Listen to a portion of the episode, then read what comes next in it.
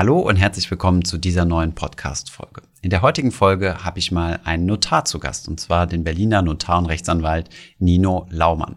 Mit ihm habe ich über drei sehr, sehr wichtige Themen gesprochen und das erste Thema möchte ich euch in dieser Folge hier vorstellen. Und zwar geht es um das Thema Ehevertrag. Ich habe mit Nino Laumann über verschiedenste Dinge aus dem Ehevertrag gesprochen.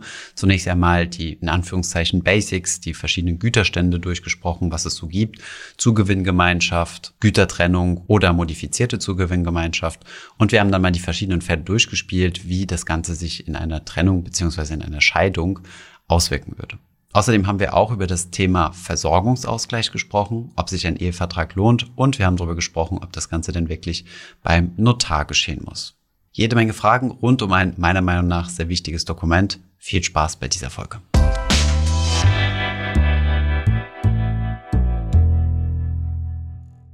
Herr Laumann, vielen Dank, dass Sie sich heute die Zeit genommen haben. Das erste Mal, dass wir einen Notar auf unserem Kanal haben. Wir haben uns drei große Themen rausgesucht, die ich Ihnen vorab ja schon geschickt hatte und ähm, wurden da quasi mit Fragen überschüttet. Das heißt, es sind wirklich, glaube ich, so die Dinge, die die meisten Leute bewegen. Und ja, einsteigen würde ich gerne mal mit dem Thema, ähm, mit dem einzigen von den drei Themen, mit dem ich mich persönlich schon mal beschäftigt habe, äh, und zwar dem Thema Ehevertrag. Ich habe ja ähm, dieses Jahr geheiratet und habe mich dann auch selbst damit auseinandergesetzt. Steigen wir vielleicht direkt einmal ein. Wie sinnvoll ist ein Ehevertrag? Sollte man sowas überhaupt machen? Zunächst mal vielen Dank für die Einladung, komme ich natürlich gern her. Ja, gern. Freut mich auch, dass wir mal über so Themen reden, die vielleicht der Zielgruppe, die Sie so anpeilen, nicht so wahnsinnig geläufig sind und mhm. nicht so unglaublich relevant. Aber gut zu wissen, dass man sich später vielleicht mal erinnert, oder habe ich mal was gehört bei Finanzfluss, da kann mhm. ich nochmal nachdenken. Ja, ein Ehevertrag kann natürlich sinnvoll sein. Zwingend ist er nicht, weil es ja ausreichend gesetzliche Regelungen gibt, auch für so eine, für so eine Ehe- oder Lebenspartnerschaft. Das muss man vielleicht dazu sagen, dass die Lebenspartnerschaft ähm, im Grunde genommen die gleichen Regelungen folgt wie, ein, wie eine Ehe. Mhm. Also ein Ehevertrag kann sinnvoll sein, insbesondere wenn Vermögen da ist, was äh, vielleicht geschützt werden muss vor dem Zugriff äh, des anderen Ehepartners, ja, weil es vielleicht aus Familienvermögen kommt. Insbesondere lohnt sich das bei oder ist es sinnvoll bei Immobilienbesitz, mhm. da macht es durchaus Sinn und natürlich für den Unternehmer oder die Unternehmerin, die eben ein Unternehmen betreibt, zu sagen, ich möchte, dass äh, mein Unternehmen später vielleicht äh, fortgeführt werden kann im Falle einer Scheidung und ich nicht gezwungen bin zu verkaufen. Was ist denn, wenn ich keinen, Sie haben ja gesagt, es gibt schon gesetzliche Regeln. Was sind denn diese gesetzlichen Regeln? Also wenn ich keinen Ehevertrag mache, wie, wie stehe ich denn dann da quasi in der Ehe? Also wenn es keinen Ehevertrag gibt, dann gibt es im Grunde genommen äh, nicht so wahnsinnig große Unterschiede, was den Güterstand angeht. Zwar ja. sagt man immer Gütertrennung und Zugewinngemeinschaft, das sind ja die beiden, äh, ja. die sich mehr oder weniger gegenüberstehen. Mhm. Die Zugewinngemeinschaft als gesetzlicher Güterstand und die Gütertrennung als vertragliche Regelung. Mhm.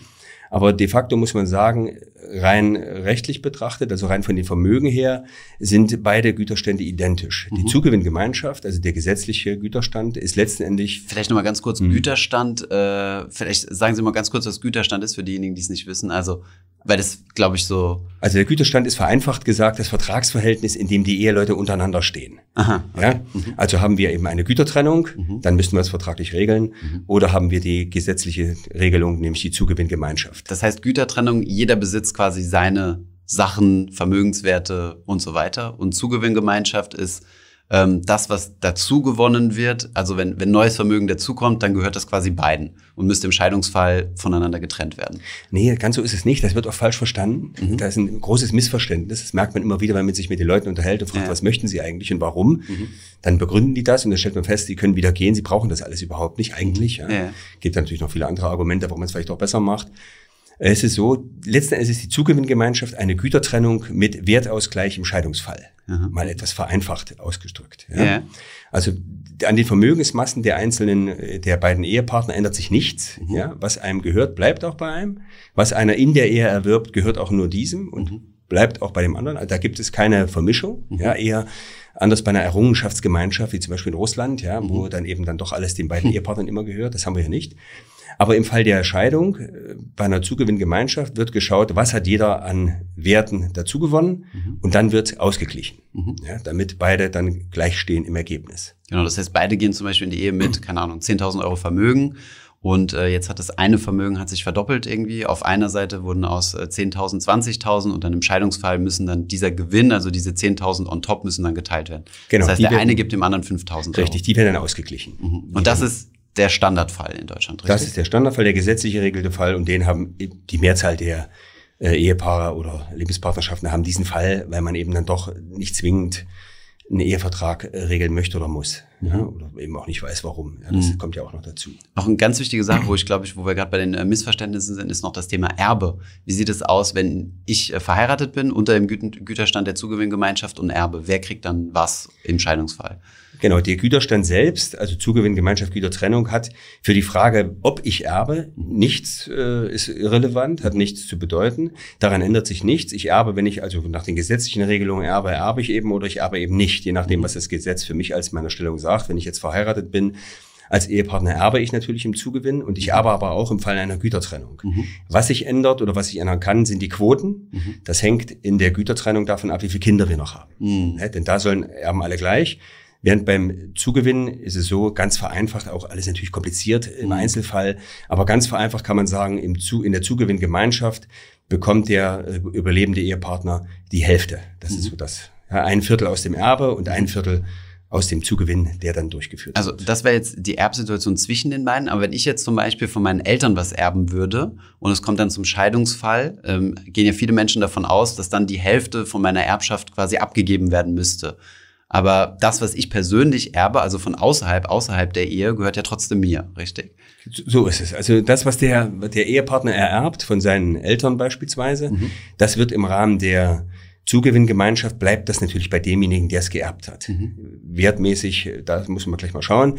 Aber jedenfalls rechtlich betrachtet bleibt der natürlich Eigentümer zum Beispiel eines, einer Immobilie, eines Grundstücks. Genau, weil das sind viele Leute, die das missverstehen und sagen, ja, ich muss ja einen Ehevertrag machen, weil ich habe äh, relativ wohlhabende Eltern und äh, deswegen muss ich mich schützen, dass, wenn ich irgendwann von denen erbe, dass das Erbe nicht geteilt wird zwischen mir und meiner Frau im Scheidungsfall. Das ist ganz oft so ein Antrieb, dass die Eltern sagen, äh, Machen Ehevertrag. nur mit Ehevertrag. Ja. das ist ganz oft so, dass sie da sitzen, die auch die, insbesondere bei jungen Leuten natürlich, die, wenn man sie fragt, warum äh, wollt ihr das, dann sagen die, meine Eltern haben gesagt, wir müssen, wir haben ein Hotel und mhm. das soll im Familienbesitz bleiben. Und da ist es auch sinnvoll, ja. Mhm dass man sagt, äh, gerade wenn es so Familienvermögen, Familienimmobilienbesitz gibt, dass der in der Familie bleibt und in dem einen Stamm, wenn man so durchgereicht werden soll, dort macht ein Ehevertrag auch total Sinn. Mhm. Da ist das sinnvoll. In allen anderen Fällen, wo man eben einfach mal 20.000 von seinen Eltern erbt, ja, mhm. oder wie auch immer, da ist das nicht zwingend. Mhm. Da muss das nicht sein. Mhm. Aber es kann schon Sinn machen, gerade wenn Unternehmen vererbt werden, wenn große Anteile an Unternehmen vererbt werden, wenn Immobilien vererbt werden, dass man da Regelungen trifft. Denn es ist ja so, auf der einen Seite bleibt es natürlich bei dem, der erbt, mhm. ja. Aber der Wertzuwachs wiederum der Immobilie, den sie dann erfährt, der wird durch die Regelungen im Gesetz, die da mehr oder weniger rudimentär sind an der Stelle, nicht aufgefangen werden können. Also wenn ich vor 20 Jahren ein Grundstück geerbt habe mit einem Wert von 50.000 Euro in der, Nähe, in der Gegend von Berlin, mhm. dann werde ich natürlich, wenn ich ja heute mal gucke, wo ist das jetzt? Ja, es liegt da bei Berlin, alles klar, dann reden wir nicht mehr über 50.000, sondern vielleicht über 500.000 mhm. Euro. Und dann ist die Frage, was passiert mit diesem Wertzuwachs, der durch das äh, Grundstück gekommen ist. Klar ist, das Grundstück selbst bleibt bei dem, der es geerbt hat, aber der Wertzuwachs könnte dem äh, der Höhe muss man sehen, aber unter viele dem äh, Zugewinnausgleich. Und das kann natürlich sehr traurig enden, wenn man sich überlegt, dann habe ich so ein Grundstück, jetzt muss ich plötzlich von dem Wertzuwachs die Hälfte davon abgeben. Das heißt, 50.000 Euro hätte ich frei in Ihrem Rechenbeispiel jetzt und 450.000 müssten durch zwei geteilt werden. Während der Wertzuwachs dann durch zwei etwas ganz vereinfacht. Natürlich gibt es einen Inflationsaustausch oder das Inflationsausgleich, das sind wir mal weg. Ganz Ach, vereinfacht. den gibt es, ja, tatsächlich. Den, das würde hochgerechnet werden, damit man da so eine Anpassung hinbekommt. Der Gesetzgeber will eigentlich, dass das Erbe komplett außen vor ist. Was man ererbt, soll nicht Gegenstand des Ausgleichs sein. Aber das reicht natürlich nicht aus, um so einen Wertzuwachs, wie wir ihn jetzt gerade erlebt, auszugleichen. Und da bietet sich natürlich dann ein Vertrag an, ein Ehevertrag. Ja, mhm. Zu sagen, oh, ich habe ein Grundstück, das könnte ich erben, dann nehme ich das mal aus dem, aus dem Zugewinnausgleich aus und modifiziere den und sage, das, was ich erbe, soll nicht Gegenstand des Zugewinnausgleichs sein dann bin ich safe, dann bleibt es alles so, wie es ist, wird nicht berücksichtigt. Genau. Und da gibt's ja dann zwei Varianten, was ich machen kann. Ne? Also im Ehevertrag, also grundsätzlich gesprochen, was, was, was ist das? Also einmal ist es ja diese Gütertrennung, das andere ist diese modifizierte Zugewinngemeinschaft, mhm.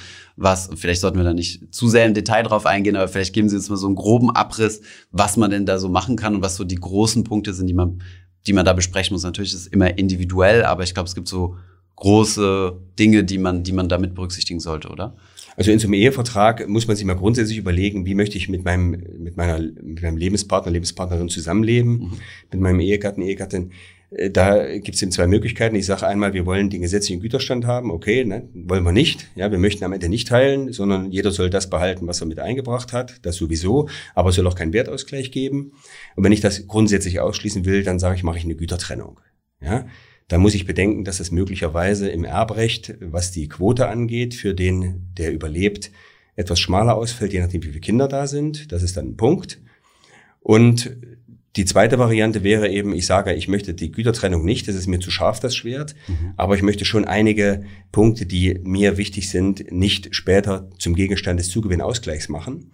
Und dann nehme ich sie eben raus, modifiziere den Zugewinn. Zum Beispiel für den Fall der Scheidung mhm. möchte ich, dass das Unternehmen oder die Anteile X oder die Immobilie Y nicht Gegenstand des Zugewinnausgleichs sind. Das mhm. sind die Punkte, die man eben beim Güterstand dann regelt. Das heißt, ich kann entweder sagen, es wird nichts geteilt, also jeder hat äh, seine eigene Sache, oder ich kann halt sagen, ich bleibe in dem gesetzlichen Rahmen und, und schließe dann ein, zwei Dinge aus oder sowas in dieser Genau Richtung. so, so würde man sich Wie das beispielsweise vorstellen. das Unternehmen, aber den Rest halt nicht. Also ich glaube, also Sie sind ja auch viel im Startup-Umfeld unterwegs, wenn ich das richtig verstanden habe. Also genau, so eine Firmengründung. Die, die gründen ja bei uns ganz oft und dann lebt man sowieso, wie sie liquidieren und also das ist so ein bisschen so das ja, von der Trage zur Ware. So. Und, und, und das, was ich so aus dem Venture Capital Bereich mitbekomme, ist, dass da äh, in der Regel von Gründern, wenn es äh, mehrere Gründer ist oder grundsätzlich von Gründern verlangt wird, wenn die verheiratet sind, dass sie einen Ehevertrag machen. Kriegen Sie das auch so mit? Nur unter dem Hintergrund, um das sicherzugehen, dass wenn es zu einer Scheidung kommt, mhm. dass dann äh, die Investoren nicht in die Bredouille kommen, dass jetzt auf einmal der Frau Firmen oder dem Mann Firmenanteile zukommen. Ja, und das dann irgendwie für das Unternehmen gefährlich werden könnte. Das ist ein wichtiger Punkt und im Grunde unter zwei Gesichtspunkten. Also zunächst muss man natürlich schauen, wenn ich Gründer bin oder wenn ich Gesellschaftsanteile, Geschäftsanteile bei einer GmbH halte, dann muss ich mal zumindest mal in den Vertrag reinschauen, in diesen Gesellschaftsvertrag, was steht dazu drin? Gibt es da eine Regelung? Und ganz oft ist es gerade in diesem Startup-Bereich, in diesen Gesellschaftsverträgen so, dass dort gewollt ist, das wollen dann insbesondere die Investoren, dass man in der Regel drin dass eben diese Anteile, alles was das Unternehmen betrifft, aus dem Zugewinn aus der Zugewinngemeinschaft rauskommt, also mit Ehevertrag geregelt ist. Das ist das, das Minimum. Ja. Und es hat ja im Grunde zwei ganz einfache Gründe. Zum einen möchte man, äh, dass nicht plötzlich ein Dritter damit eintritt und mitmischt, ja, wie Sie so schön geschrieben hatten, oder dass man einfach sagt, ich möchte den Streit aus dem, aus dem Ehestreit herausbekommen, diese Anteile. Ja. Und im einfachen Hintergrund, wenn ich die Anteile drin habe und ich nehme sie nicht raus, dann sind sie Gegenstand des Zugewinnausgleichs, dann kommen Bewertungsfragen und dann entsteht eine Unruhe, die sich auch aufs Unternehmen auswirkt. Mhm, ja. Und natürlich muss auch derjenige, der einen, solche, einen solchen Vertrag abschließt, einen Gesellschaftsvertrag, der muss auch bedenken, wenn so eine Klausel drin ist, ja, dann muss ich auch so einen Ehevertrag abschließen. Ansonsten unterliege ich möglicherweise einer Kündigung mhm. und fliege plötzlich aus der Gesellschaft raus.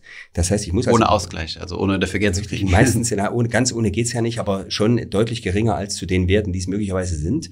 Das heißt, da muss ich auch vorher prüfen, bevor ich heirate, passt das jetzt? Ja, was mache ich? muss ich es abschließen, wird oft übersehen. Und hinterher ist es natürlich extrem schwierig, mhm. dem Ehepartner zu erzählen, insbesondere nach fünf, sechs Jahren, das Unternehmen läuft wie verrückt, dem zu sagen, so, das tut mir total leid, wir müssen das jetzt rausnehmen. Mhm. Ja, da hilft dann oftmals nur der Hinweis, guck mal, da steht es im Gesellschaftsvertrag. Und ich habe auch ganz viele Fälle, wo man, muss man auch ganz klar sagen, wo die, wo die Gesellschafter, Gesellschafterinnen zu mir kommen und sagen, also Herr Lammer, wir müssen in den Gesellschaftsvertrag so eine Klausel aufnehmen. Ich gründe jetzt eine GmbH. Ich möchte gerne einen Ehevertrag abschließen, aber mein Partner, meine Partnerin möchte nicht. Und ich möchte die jetzt, ich brauche ein mhm. Argument. Dann sage ich, dann nehmen wir das damit rein. Da haben wir ein Argument und dann wird das schon. Ja. Und das ist äh, nochmal so ein Schwert, was noch greift. Ansonsten stelle ich fest, dass es eben ganz schwierig ist, mhm. Eheverträge abzuschließen, insbesondere nach wenn der Hochzeit, wenn nicht beide das möchten. Mhm. Ja, das ist also kann ich auch gut nachvollziehen. Ähm, jetzt muss man aber sagen, beim Ehevertrag, also grundsätzlich haben wir in Deutschland ja Vertragsfreiheit. Das heißt, wir können eigentlich Verträge schließen, wie wir das, wie wir das möchten. Nur, dass es beim Ehevertrag ja stark eingeschränkt ist. Also dieses ähm, Horrorbeispiel in Anführungszeichen, was viele Leute ja im Kopf haben, so nach dem Motto, äh, eine Person ist extrem reich und da kommt eine andere Person und äh, möchte die Person heiraten. Vielleicht ist da auch noch ein großer Altersunterschied oder sowas in die Richtung, nur um sich da irgendwie so ein bisschen äh, Erbe zu erschleichen, in Anführungszeichen. Und äh, dann gibt's ja so die Horrorvorstellung zu sagen, na ja, ähm, einer der Partner bleibt zu Hause und jetzt wird ein Ehevertrag gemacht und im Scheidungsfall gehst du komplett leer aus, kriegst gar nichts und ich behalte meine im besten Fall Multimillionen oder was auch immer. Ähm, ein solcher Ehevertrag wäre ja nicht wirksam, richtig? Wäre zumindest schwierig. Schwierig umzusetzen, genau. In der Tat, ja.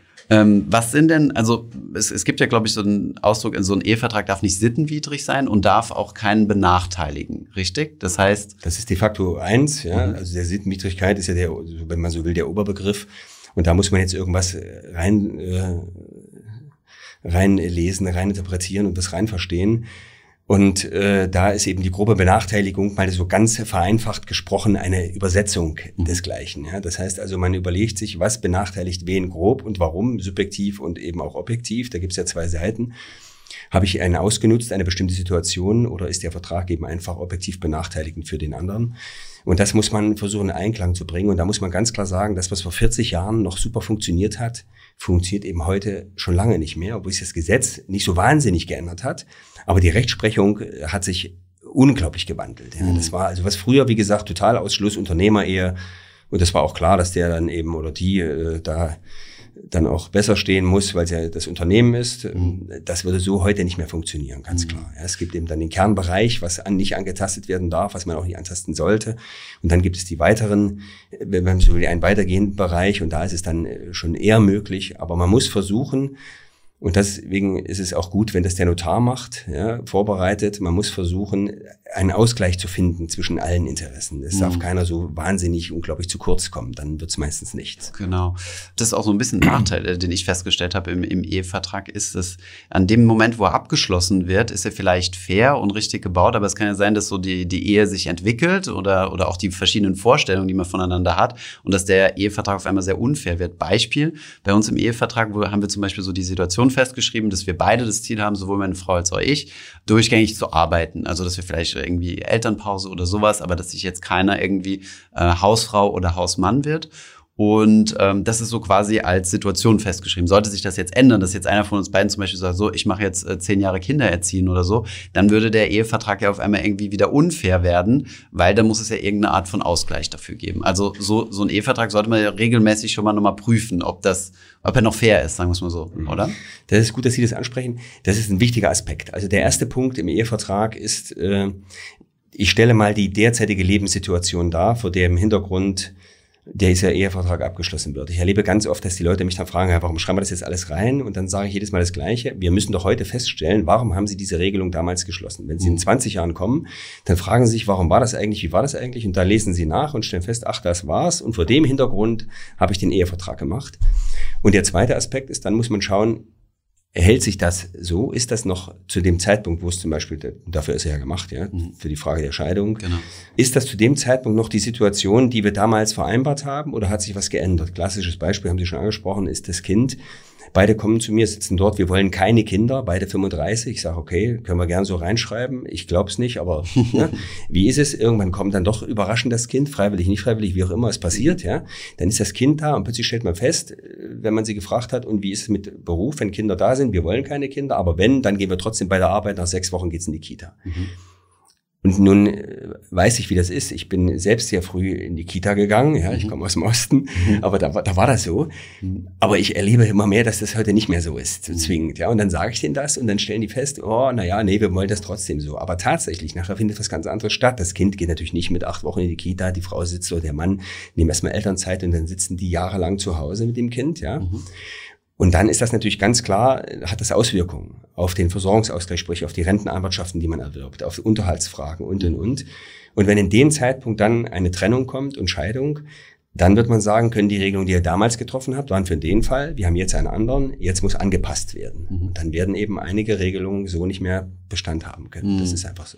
Wie würde es denn dann vonstatten gehen? Also angenommen, äh, wir haben jetzt genau diese Situation und auf einmal hat sich einer entschieden, häufig ist es ja die Frau, zu sagen, okay, äh, ich mache jetzt zehn Jahre Kindererziehung oder so und dann kommt es zur Scheidung und man schaut dann in den Ehevertrag und stellt fest, ja Moment, da steht aber drin, ihr wolltet beide arbeiten und wolltet eigentlich keine Kinder haben. Wie kriege ich jetzt die Kuh vom Eis? Ist dann der Ehevertrag komplett unwirksam und wir fallen zurück in eine ganz normale Zugewinngemeinschaft oder wie würde das ablaufen oder ist das von Fall zu Fall komplett unterschiedlich? Das kommt in der Tat sehr darauf an und ist wie im juristischen Wesen immer so, ja. Äh unterschiedlich und einzelfallabhängig. Mhm. Aber so grundsätzlich kann man sagen, würde man in dem Fall wahrscheinlich die einzelnen Regelungen anpassen. Es müsste dann derjenige seinen Anspruch geltend machen und dann muss man da eine Regelung finden, ja, wie auch immer die gefunden wird, am Schluss durchs Gericht.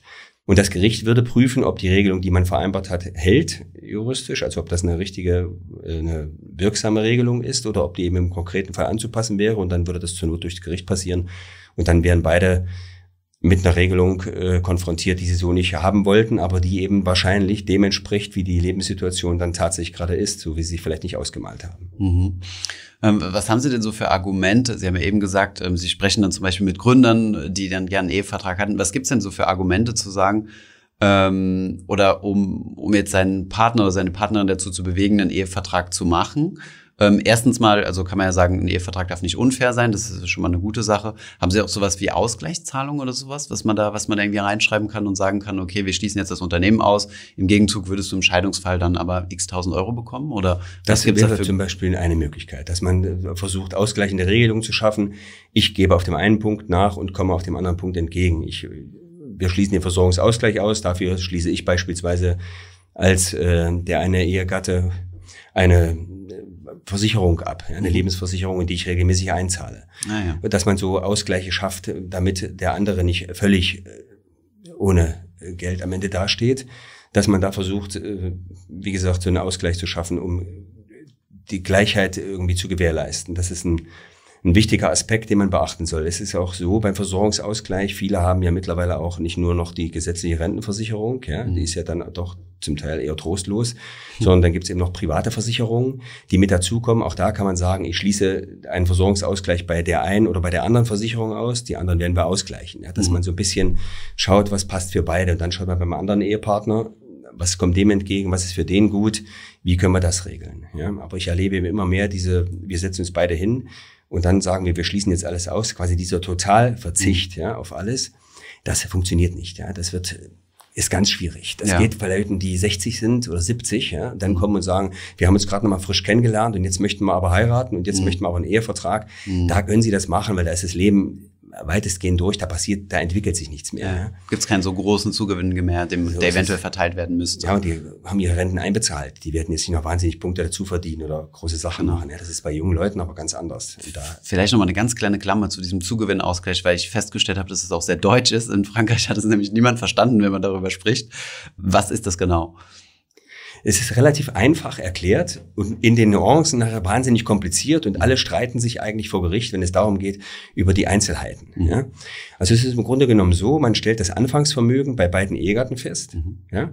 Dann kommt es zur Scheidung, dann stellt man zum Scheidungstermin oder je nachdem, wie immer zum Trennungstermin dann die Vermögen fest, die da sind. Mhm. Und dann ergibt sich vielleicht eine Differenz. Bei dem einen Ehepartner, der hat mehr und der andere hat wenig.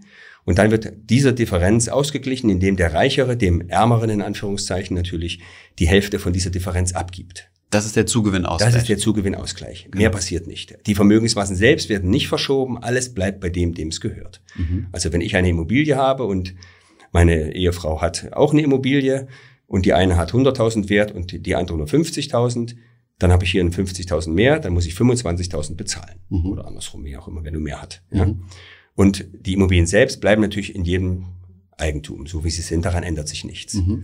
Ich habe mich da, glaube ich, eben versprochen. Was ich meinte, war der, ähm, zwar nicht der Zugewinnausgleich, sondern der Versorgungsausgleich. Genau, das ist, das ist, glaube ich, ein ziemlich deutsches Ding, oder? Der Versorgungsausgleich, in der das Tat. Ist, das ist der, der zweite Punkt. Ne? Also ähm, einmal muss man den, äh, also was passiert mit dem Vermögen, das ist der Zugewinnausgleich. Also das muss man äh, mit berücksichtigen im Ehevertrag. Das andere ist dann die Versorgung. Ja, die Versorgung im Alter. Auch ganz mhm. wichtige, ganz wichtiger Punkt, auch für den Bundesgerichtshof immer Kernbereich, ganz wichtiger Punkt nach dem Betreuungsunterhalt, ganz wesentlicher Punkt. Und auch da gibt es keine Regelung, die einfach lauten kann, wir verzichten auf alles, ja. Mhm. Und äh, ganz schwierig. Der Versorgungsausgleich stellt sicher, dass man im Alter, wenn man irgendwann mal ins Rentenalter kommt, wenn man das schafft, ja, dass man dann entsprechend versorgt ist, auch im Scheidungsfall. Mhm. Hintergrund oder anders gewendet, die Überlegung des Gesetzgebers war und ist natürlich immer noch, dass der eine Ehegatte aufgrund der Ehe ja, vielleicht weniger arbeitet als der andere Ehegatte, also weniger Rentenanwartschaften erwirbt und das muss am Ende ausgeglichen werden.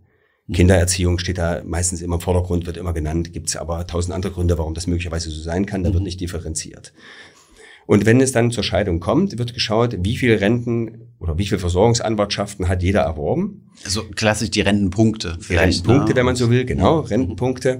Und dann wird, findet eine Teilung statt, ganz vereinfacht, ja, ist natürlich viel komplizierter, auch das dauert ewig, ehe da mhm. irgendeiner mal was ausgerechnet hat. Mhm. Findet eine Teilung statt. Jede Renten, also jede Anwartschaft, die er erworben hat, wird geteilt hälftig und die eine Hälfte geht auf den anderen Ehepartner und der andere Ehepartner überträgt seine Hälfte auf den anderen Ehepartner. Ja, wird ein gesondertes Konto angelegt. Früher wurde das vermischt, das macht man halt nicht mehr. Da gibt es unterschiedliche Formen. Und je nachdem, ob man verbeamtet ist oder ob man Angestellter ist, selbstständig, also das ist ganz unterschiedlich, aber das ist das Grundprinzip. Und damit hat man ungefähr die gleichen Anwartschaften. Mhm. Ja, wenn jeder von seiner Hälfte abgibt, gleicht sich das am Ende aus. Und das ist die Idee. Jeder soll für die Ehezeit jedenfalls die gleichen Anwartschaften erworben haben, mhm. um keinen zu benachteiligen. Okay. Ja, und das wird oft bei Versorgungs, wenn man jetzt sagt, wir machen mal einen Verzicht, ist das vielen gar nicht bewusst, worauf sie verzichten. Deswegen muss man dann immer sagen, haben Sie mal nachgefragt, wie viele Anwartschaften Sie erworben haben, wie viele Rentenpunkte Sie haben? Macht das Sinn? Verzichten Sie jetzt auf monatlich 5000 Euro? Eher unwahrscheinlich. Mhm. Aber auf monatlich vielleicht 500 Euro, auch viel Geld, gerade im Alter.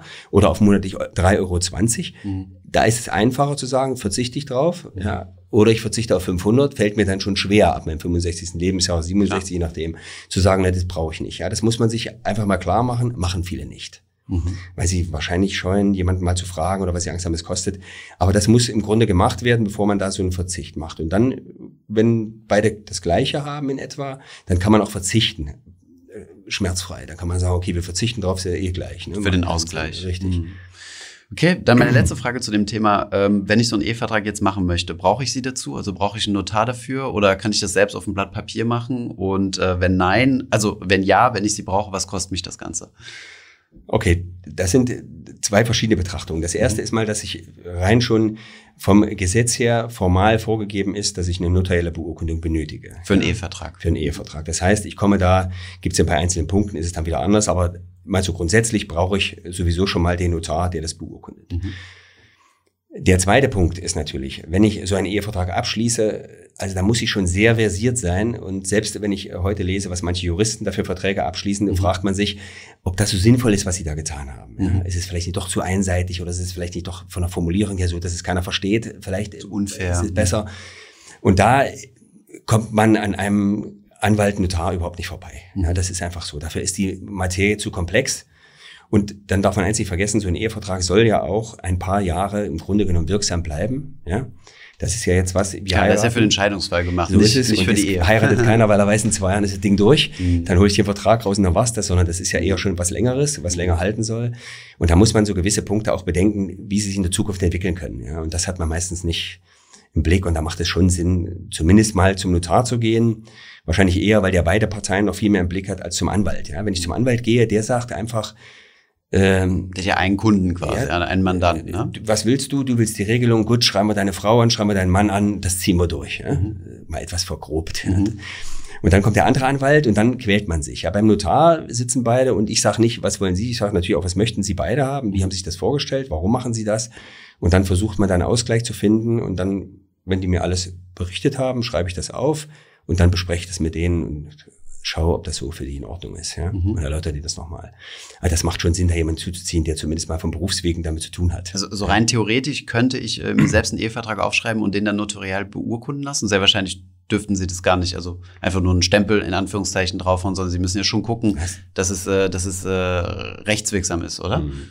Ja, es gibt natürlich Stempelnotare, ja, also, gab's mal. Ah, okay. Jetzt glaube ich nicht mehr, die das machen. Also ich persönlich würde das nicht machen. Ich lese zumindest mhm. mal einmal durch, was drin steht und dann muss man schauen, passt das so? Ist das das, was sie haben wollen? Dann mhm. habe ich so meine eigene Formulierung. Man darf ja auch nicht vergessen, der Notar haftet auch für das, was er tut. Mhm. Ja? Und wenn äh, Regelungen vereinbart worden sind, wo ich den Mandanten gesagt habe, das ist so wunderbar für sie und dann in zehn Jahren kommt das Gericht und sagt, die waren also wirklich überhaupt nicht wunderbar mhm. und jetzt kommen Kosten auf sie zu, dann landen die wahrscheinlich am Ende bei mir. Ja? Mhm. Also deswegen muss man schon sehen, dass es alles passt. Und es ist wirklich ganz oft so, dass Leute dann Mandanten kommen, was aus dem Internet zusammengesucht haben oder ich habe noch einen Vertrag von den anderen, den will ich auch so haben. Ja, okay. da muss man einfach gucken, passt es. Wenn es passt, dann kann man das dann auch so machen, ja, mit noch ein paar Ergänzungen. Das funktioniert auch, das ist in Ordnung. Aber das ist der eher seltene Fall. Das muss okay. auch klar sagen. Ah, okay, das wusste ich nicht. Ich dachte, so Beratung ist immer, immer zwangsläufig mit, mit da drin. Äh, und was sind denn die Kosten, die da anfallen? Also haben Sie da so eine, so eine Größenordnung? Das kommt, also muss man zunächst sehen, wir haben mehrere Regelungsgegenstände, die werden dann entsprechend unterschiedlich bewertet mhm. und die Kosten hängen letzten Endes immer vom Gegenstandswert ab, also vom letzten, vom Vermögen der Ehegatten. Gibt es verschiedene komplizierte Berechnungen, wie man das Vermögen oder den Gegenstandswert nachher ermittelt. Und ich habe das kurz bevor ich hier los bin nochmal ausgerechnet. Also wenn wir so auf einen Gegenstandswert von 100.000 Euro kommen, mhm. liegen wir kostentechnisch beim Ehevertrag, wenn ich das richtig im Kopf habe, bei ungefähr 800 Euro. Mhm. Okay. Das würde es dann ungefähr so ausmachen. Also was sind das? Ähm, 8 Prozent? Ja. In etwa. Genau, okay. Wenn's stinkt, nee, nee, nee. Mit dem Vermögen wird es immer teurer, logisch, aber prozentual natürlich weniger. Ne? 0,8 Prozent. Und dann eine abschließende Frage. Ich weiß, ich habe schon gesagt, es ist die letzte, aber da ist noch eine gekommen. Und zwar, ähm, kann ich den Ehevertrag einfach ändern? Also wenn ich merke, die Situation hat sich geändert, ist es ja sogar ratsam, kann ich einfach sagen, ja, ich würde den jetzt gerne ändern. Mhm. Wir Juristen sagen, es ist ein zweiseitiges Rechtsgeschäft. Das heißt, wir brauchen zumindest mal beide Vertragspartner, die das ändern möchten. Und nach meiner Erfahrung kommt das relativ selten vor dass beide Vertragspartner kommen und sagen, wir möchten auch beide Ehegatten kommen, Lebenspartner, wir möchten unseren Vertrag noch einmal ändern, wir haben uns was anderes überlegt. Es ist häufig so, dass der eine oder die andere Seite kommen und sagen, es gefällt mir jetzt doch nicht mehr, ich hätte es gern so.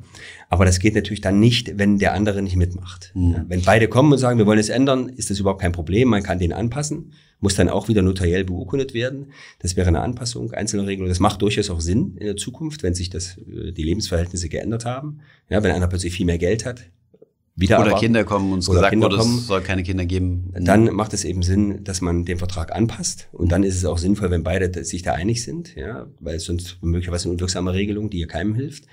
Aber jetzt einfach sagen, ich habe mich dabei schlecht gefühlt, ich würde es jetzt gern anders haben, das ist schwierig, wenn der hm. andere nicht möchte. Hm, okay. Ja, super. Vielen Dank für die, äh, für die Information schon mal in dem Bereich, also zum Ehevertrag. War jetzt natürlich sehr oberflächlich, aber, aber gut, ich hoffe, das hat schon mal einen guten Rundumblick gegeben. Ich hoffe, diese Podcast-Folge hat dir gefallen. Wenn ja, dann zöger doch nicht in deinem Umfeld über diesen Podcast zu sprechen, bei Freunden und Bekannten. Ich denke, es gibt auch in deinem Umfeld viele Menschen, die sich für das Thema finanzielle Bildung interessieren oder interessieren sollten. Wenn du auf iTunes bist, würden wir uns auch freuen, wenn du uns eine positive Bewertung dalässt. Das hilft uns, den Podcast noch einfacher auffindbar zu machen. Alle wichtigen Links und Verweise findest du wie immer in den Show Notes zu diesem Podcast. Vielen Dank fürs Zuhören und bis zum nächsten Mal.